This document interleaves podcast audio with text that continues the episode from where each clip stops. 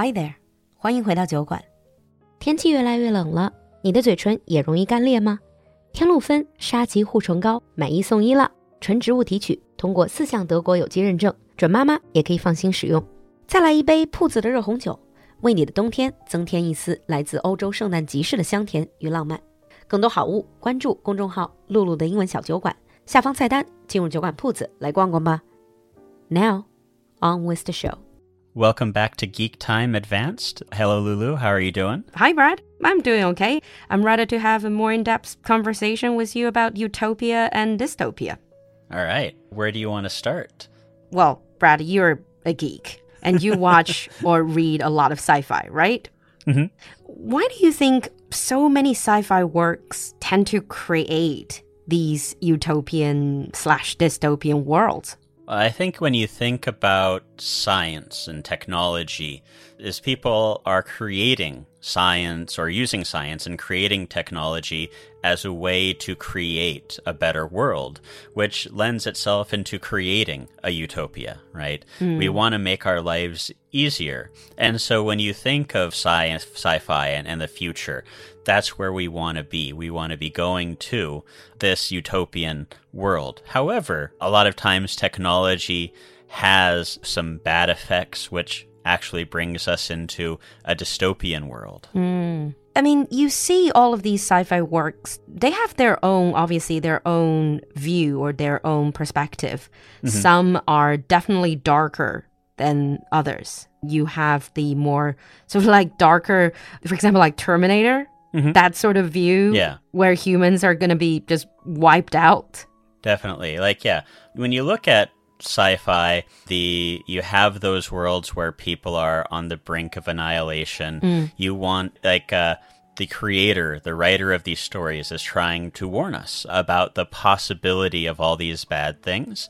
And occasionally you have someone with a more optimistic view. There's Tomorrowland, which is a it's a more recent film, but they have uh, an older like TV series about it. But like Tomorrowland is kind of like this future utopia where we don't really have politicians so much as the leaders are scientists.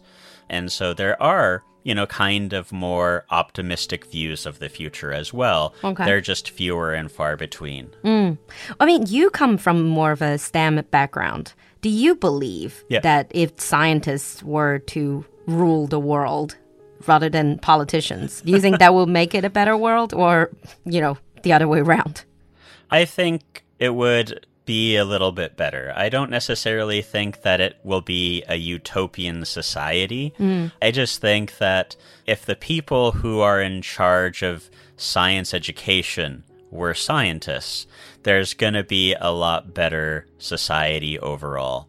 I don't really think that politicians necessarily should be in charge of uh, of everything. I think that there needs to be people who understand the science in charge of that. But there are many mad scientists as well. Yeah, there's the whole mad scientist idea, but like not all scientists are mad scientists, and so mm. you know, you're not going to have one person controlling everything. It's Yeah. you'd want a coalition of scientists, and that way they can prevent the rogue scientists here and there. I mean, even with politicians being in control of everything, there are still going to be mad scientists. That's true. But I guess then that's why you have the ethics committee. You know, mm-hmm. scientists are not just talking about can we do it, it's also talking about should we do it. Course, we should. Okay. Yeah, I don't think you should be in power because that sounds scary. Mm. By the way, all of these, like uh, Terminator or last time you mentioned Logan's Run, those are relatively old or classic works of dystopian world.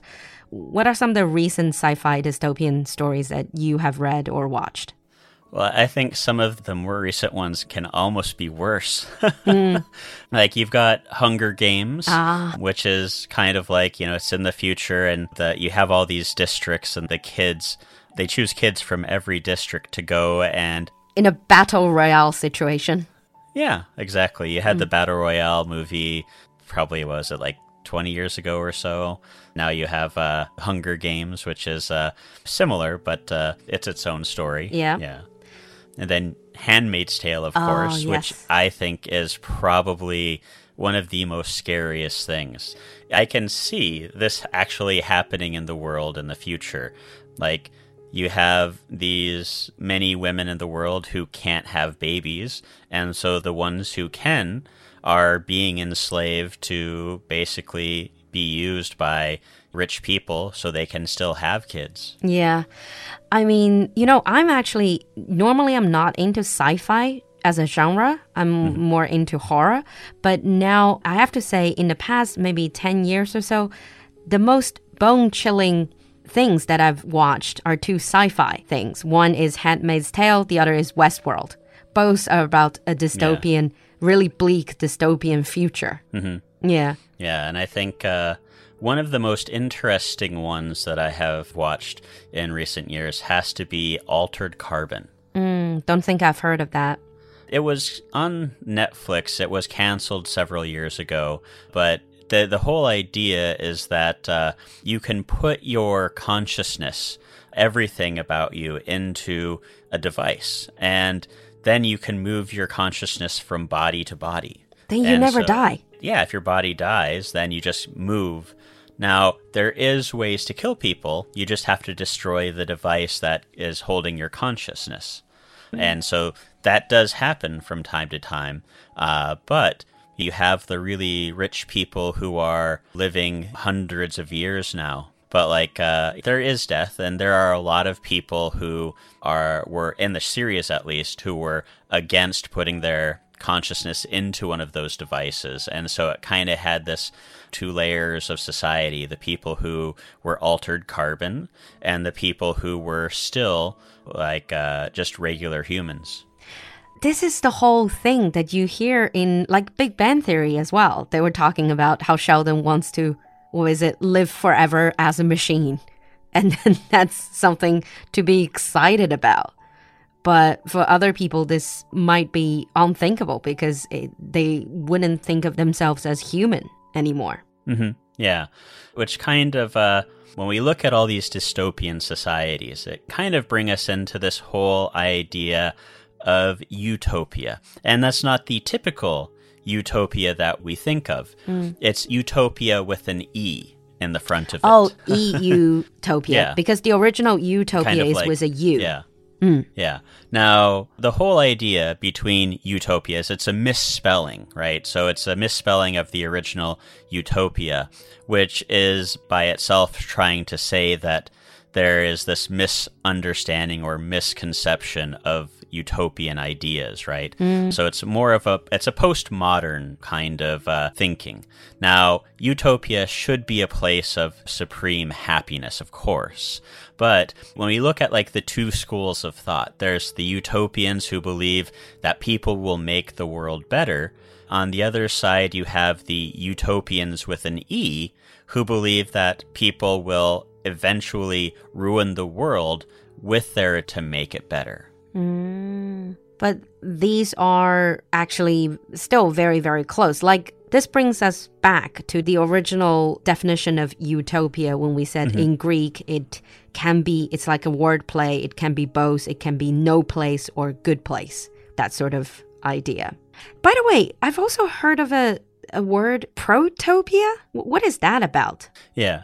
So Protopia is basically it's a new idea that's coined because there's this whole idea that we will never really attain a utopia. Mm. Like utopia is impossible. Yeah. So what the protopian idea is that since any attempt to create a utopia will fail because people always want struggle in life whether or not we really want it, we it's something that's ingrained in us. So without struggle, people will feel unhappy. Uh. And so the whole idea of our protopia is that people are going to continue to slowly but surely build into a better world.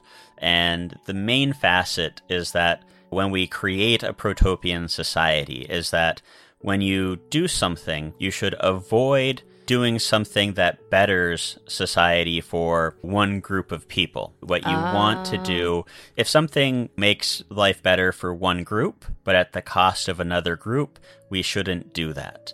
We should do something that makes life better, but just avoid doing something that would you know at the cost of another. impact other people. Right. You know this really is in another way it's more to talk about whether you think progress is a world progress is a zero sum game or positive sum game if you believe it's a zero sum game, then uh, between me and you, if I represent a group of people, you represent a group of people. If I progress, that means I have to progress stepping on you, making you people suffer. But if we believe in positive sum game, then we can collaborate and then we can jointly make the world a better place.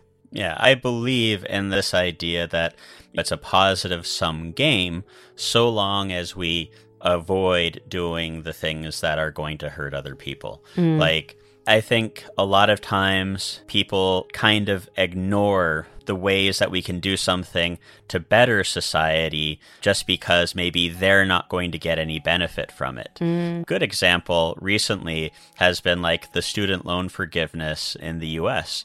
There are people who are against it simply because they're not going to benefit from it. That's about waiving the student loans or? Uh, yeah, it's kind of it's waiving the student loans in a sense. Like it's there have been a lot of uh, waiving or forgiving of debts, you know, over the last few years. Yeah. you know, lots of companies had debt waived. People were giving stimulus. It's basically it's that, but some people are against it because they had to pay their student loans, and some people are mm. against it because they're not going to benefit from it. So, like when you have something that's going to benefit a group of people and it doesn't really hurt anyone else, it's you see that people are against it, right? And so sometimes there it's kind of difficult that it really is a flaw of humanity. I think it's the flaws of humanity that turns utopian ideas into dystopia. By the way, before we wrap up, I really want to ask you personally, Brad. So, with all these interest in technology, obviously, do you believe that with AI rising, so to speak, are you worried about the possibility of a Westworld kind of dystopia? I'm not necessarily so worried about it. I'd have to see where AI really goes to, but I really think that uh, it's not something we necessarily have to worry about. But you At know, least it's, not now. it's something that we should try to avoid. Yeah. All right. All right. On that note, we're going to wrap up here. Share with us in the comment section what do you think about utopia, dystopia, protopia, and your ideas of how we can better the world and make more progress as humans. Mm-hmm. Thank you, Brad, for coming to the show. No problem. All right. Thank you, everyone. We'll see you next time. See you next time. Bye. Bye bye.